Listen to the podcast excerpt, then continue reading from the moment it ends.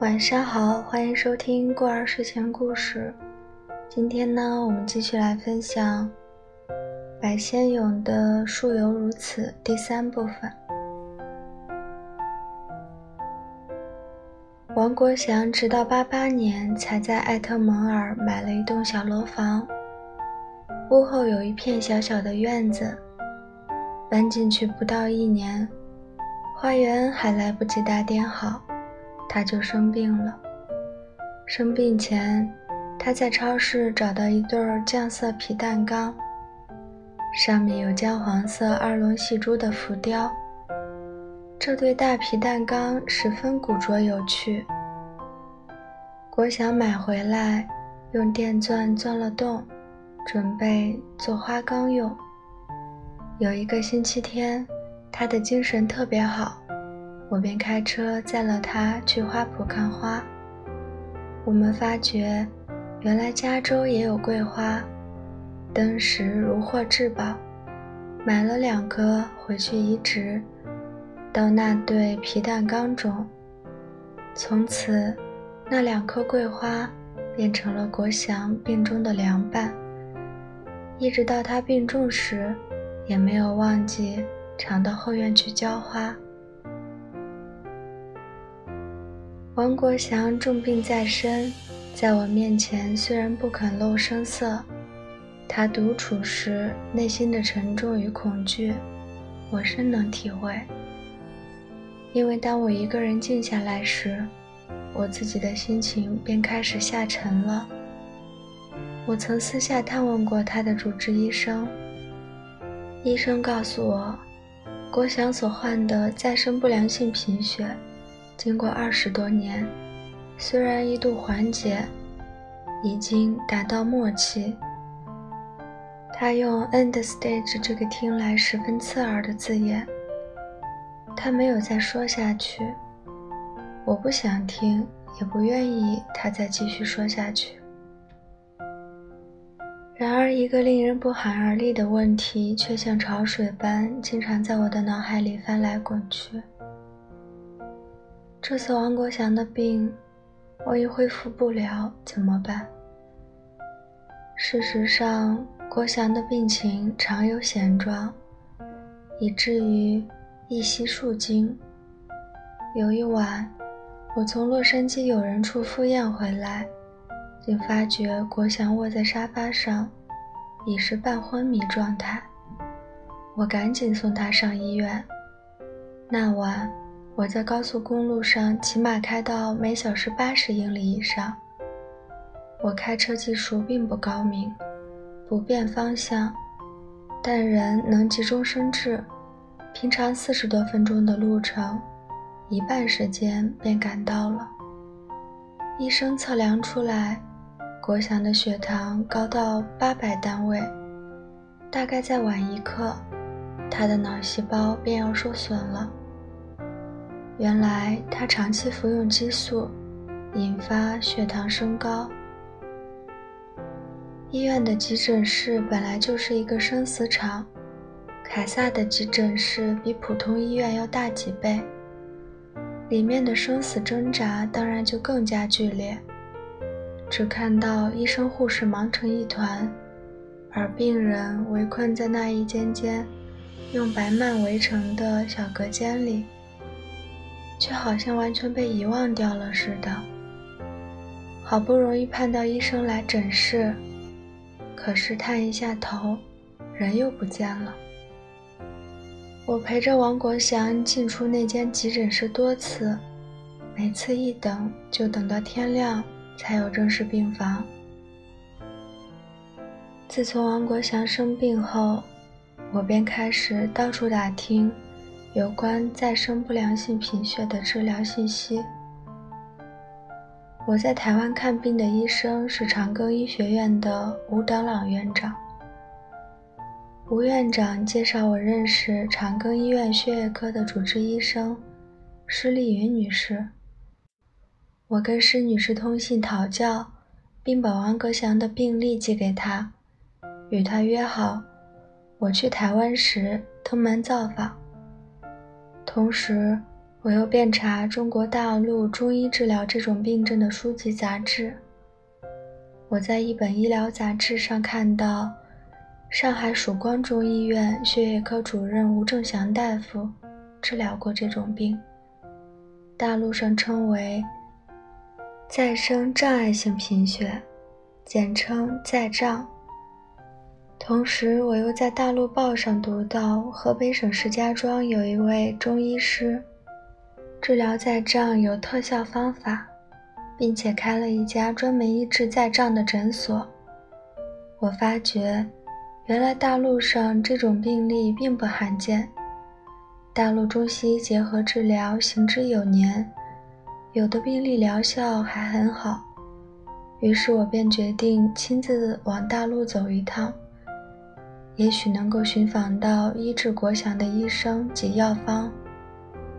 我把想法告诉国祥，他说道：“那只好辛苦你了。”国祥不善言辞，但他讲话全部发自内心。他一生最怕麻烦别人，生病求人实在万不得已。一九九零年九月，去大陆之前。我先到台湾，去林口长庚医院拜访了施丽云医师。施医生告诉我，他也正在治疗几个患再生不良性贫血的病人，治疗方法与美国医生大同小异。施医生看了王国祥的病历，没有多说什么。我想，他那时可能不忍告诉我，国祥的病。恐难治愈。我携带了一大盒重重一叠王国祥的病历飞往上海，有我在上海的朋友，复旦大学陆世清教授陪同，到曙光医院找到吴正祥大夫。曙光是上海最有名的中医院，规模相当大。吴大夫不厌其详，以中医观点。向我解说了在障的种种病因及治疗方法。曙光医院治疗在障也是中西合诊，一面输血，一面服用中药，长期调养，主要还是补血调气。吴大夫与我讨论了几次王国祥的病况，最后开给我一个处方，要我与他经常保持电话联络。我听闻浙江中医院也有名医，于是又去了一趟杭州，去拜访一位辈分甚高的老中医。老中医的理论更玄了，药方也比较偏，有亲友生重病，才能体会得到“病急乱投医”这句话的真谛。当时如果有人告诉我，喜马拉雅山顶上有神医，我也会攀爬上去祈求仙丹的。在那时，抢救王国祥的生命对于我重于一切。我飞到北京后的第二天，便由社科院袁良俊教授陪同，坐火车往石家庄去。当晚住歇在河北省政协招待所。那晚在招待所遇见了一位从美国去的工程师，原来也是台湾留美学生，而且是成大毕业。他知道我为了朋友到大陆访医，特来看我。我正纳闷，这样偏远地区怎会有美国来客？工程师一见面便告诉了我他的故事。原来。他太太年前车祸受伤，一直昏迷不醒，变成了植物人。工程师四处求医网效，后来打听到石家庄有位极负盛名的气功师，开诊所用气功治疗病人。他于是辞去了高薪职位，变卖房产，将太太运到石家庄接受气功治疗。他告诉我。每天有四五位气功师轮流替他太太灌气。他讲到，他太太的手指已经能动，有了知觉，他脸上充满希望。我深为他感动，是多大的爱心与信念，使他破釜沉舟，千里迢迢把太太护送到偏僻的中国北方来就医。这些年来，我早已把工程师的名字给忘了，但我却常常记起他及他的太太。不知他最后恢复知觉没有？几年后，我自己经历了中国气功的神奇，让气功师治疗好晕眩症，而且变成了气功的忠实信徒。当初工程师一番好意，告诉我气功治病的奥妙，我却曾动过心，想让王国祥到大陆接受气功治疗。但国祥经常需要输血，又容易感染疾病，实在不宜长途旅行。但这件事我始终耿耿于怀。如果当初国祥尝试气功，不知有没有复原的可能。次晨，我去参观那家专门治疗在障的诊所，会见了主治大夫。其实那是一间极其简陋的小医院。有十几个住院病人，看样子都病得不轻。大夫很年轻，讲话颇自信。临走时，我向他买了两大袋草药，为了便于携带，都磨成细粉。我提着两大袋辛辣呛鼻的药粉，回转北京。那已是九月下旬，天气刚入秋。是北京气候最佳时节。那时，我头一次到北京，自不免到故宫、明陵去走走，但因心情不对，毫无游兴。我的旅馆就在王府井附近，离天安门不远。晚上，我信步走到天安门广场去看看。那片全世界最大的广场。竟然一片空旷，除了守卫的解放军，行人寥寥无几。那天晚上，我的心境就像北京凉风习习的秋夜一般萧瑟。在大陆四处求医下来，我的结论是，大陆也没有医治再生不良性贫血的特效药。王国祥对我这次大陆之行。当然也一定抱有许多期望，我怕又会令他失望了。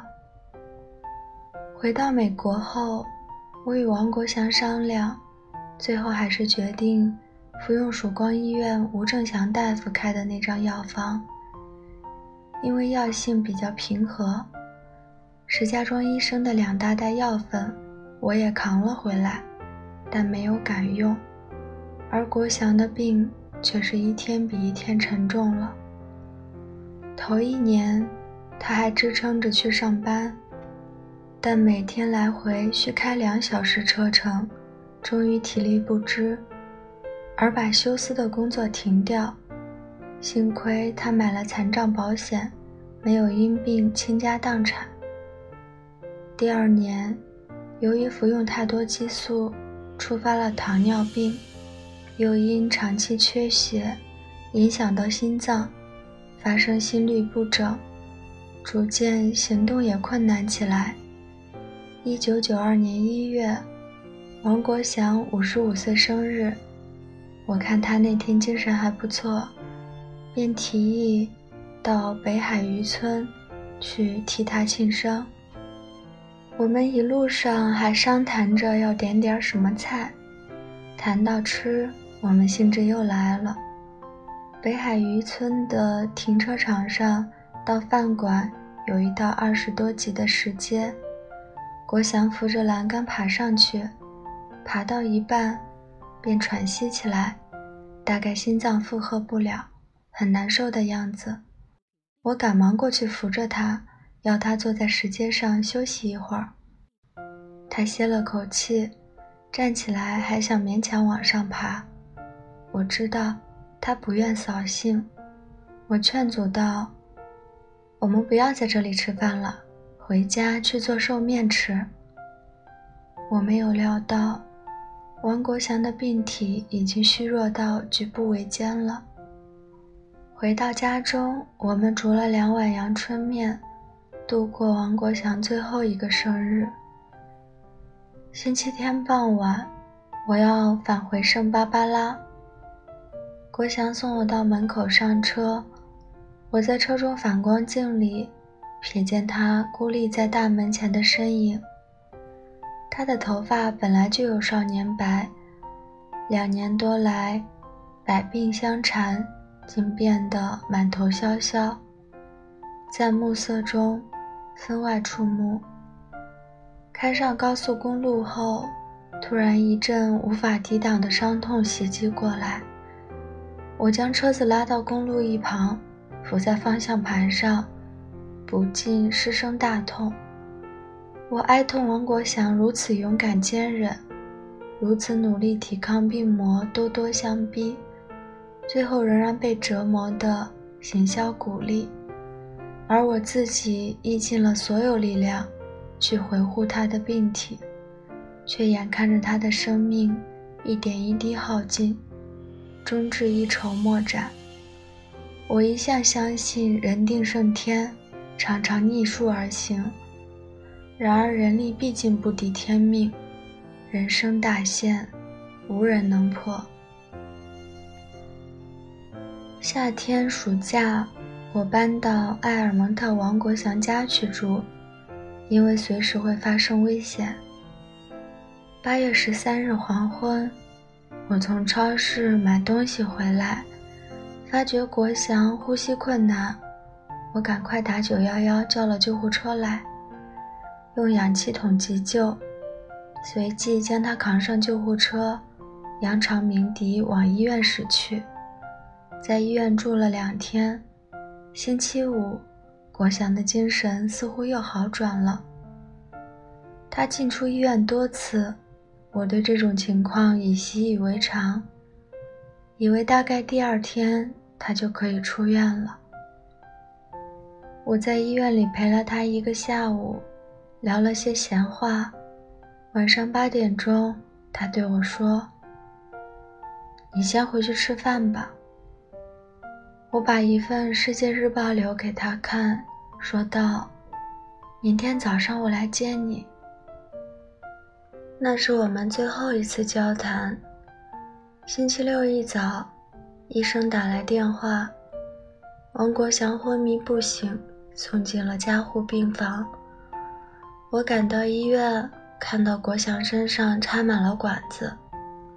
他的主治医生告诉我，不打算用电击刺激国祥的心脏了。我点头同意。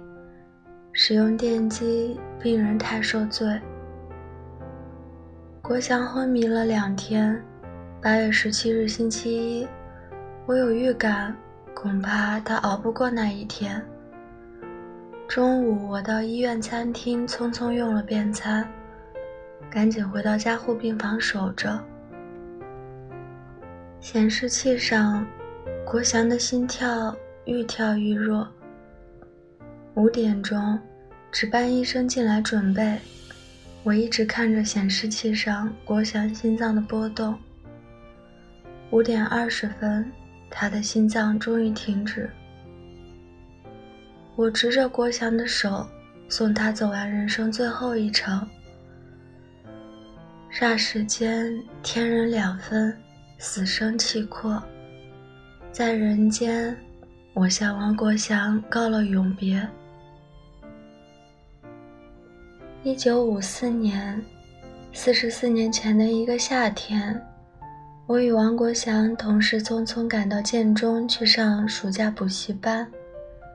预备考大学，我们同级不同班，互相并不认识。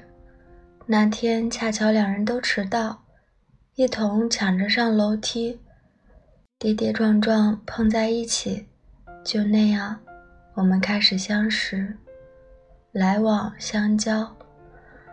三十八年，王国祥天性善良，待人厚道，孝顺父母，忠于朋友。他完全不懂虚伪，直言直语。